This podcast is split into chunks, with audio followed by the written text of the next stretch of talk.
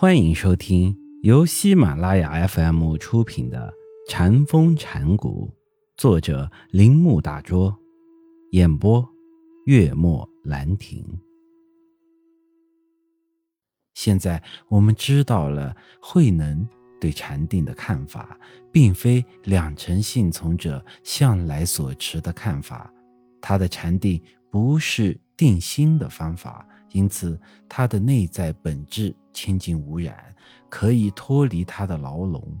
他的禅定不是用对待方式看本心的结果，如欲去暗得明，就是对待之界，永不能使禅学修行者正确了解心。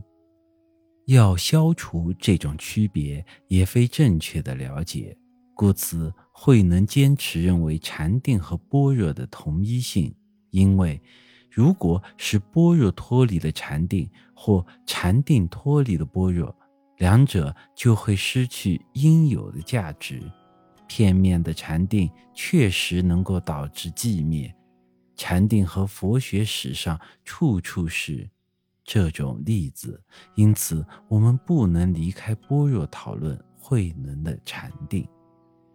编辑《坛经》的人的动机，显然想把。慧能的般若解释成他著作的主要目的，并把他和传统的了解加以区别。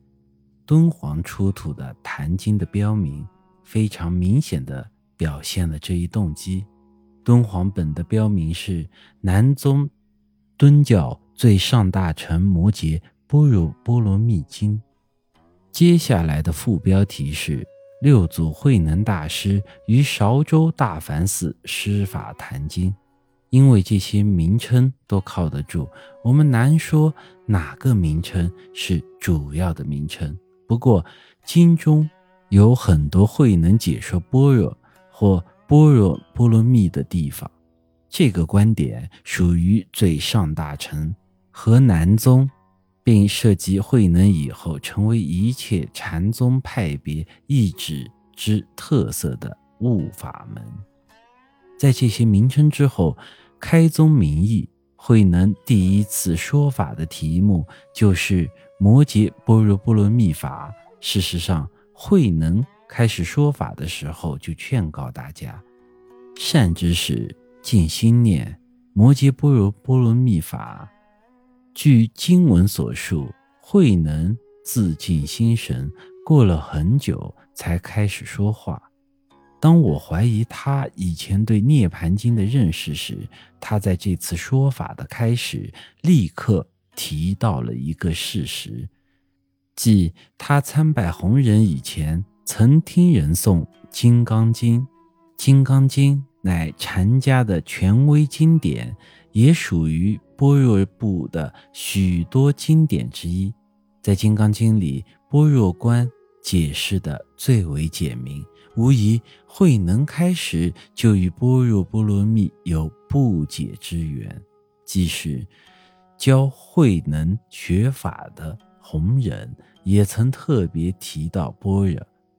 虽然我们不知道弘忍是否像慧能那样热烈维持般若观。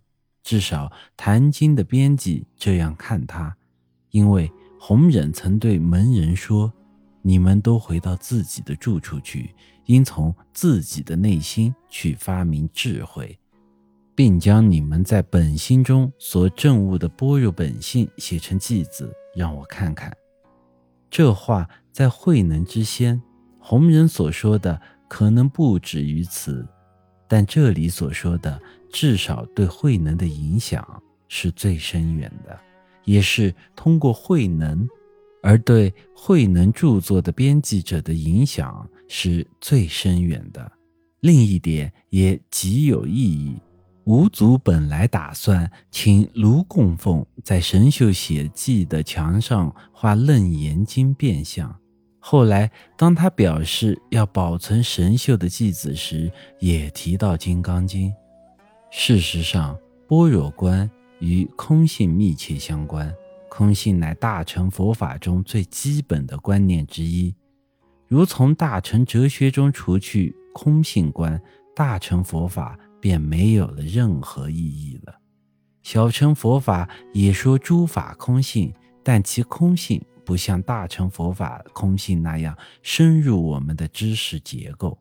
可以说，小乘和大乘这两个关于空性的观念属于不同的层次。